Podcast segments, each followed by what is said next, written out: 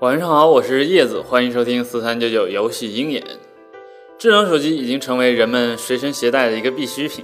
然而呢，一些刚刚买来的安卓手机里，经常预装了各种不怎么实用或者潜藏了很多危险的 APP。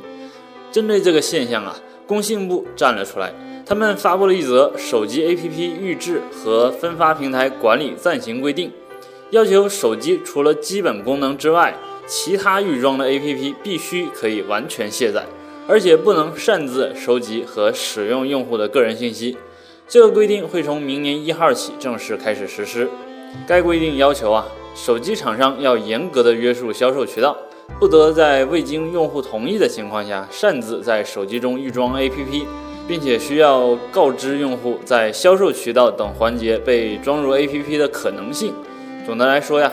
新规的出台对每一位手机用户来说都是一件大好事儿，但是这也让手游成为手机预装软件不再可能。看来手机厂商发行手游的渠道又少了一个呀。好了，说完工信部的新规，我们接着来聊聊上市公司。目前，厦门吉比特正式发布了公开招股书，首次发行股票定价为五十四元每股，发行一千七百八十万股，占总股本的百分之二十五左右。根据这个数值可以估算，公司的整体估值约为三十八亿元。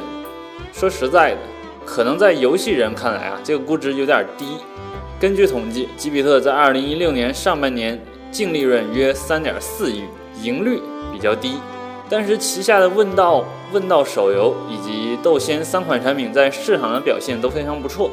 问道手游更是在今年正式上线后就一直稳居 iOS 畅销榜前十的位置。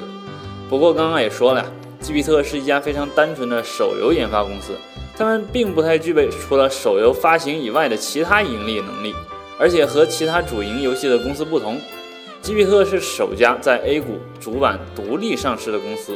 要知道，很多同属性的公司都是靠着先登新三板啊、创业板啊，或者借壳的方式来上市的，可见这只股票上市后的爆发力绝对很强。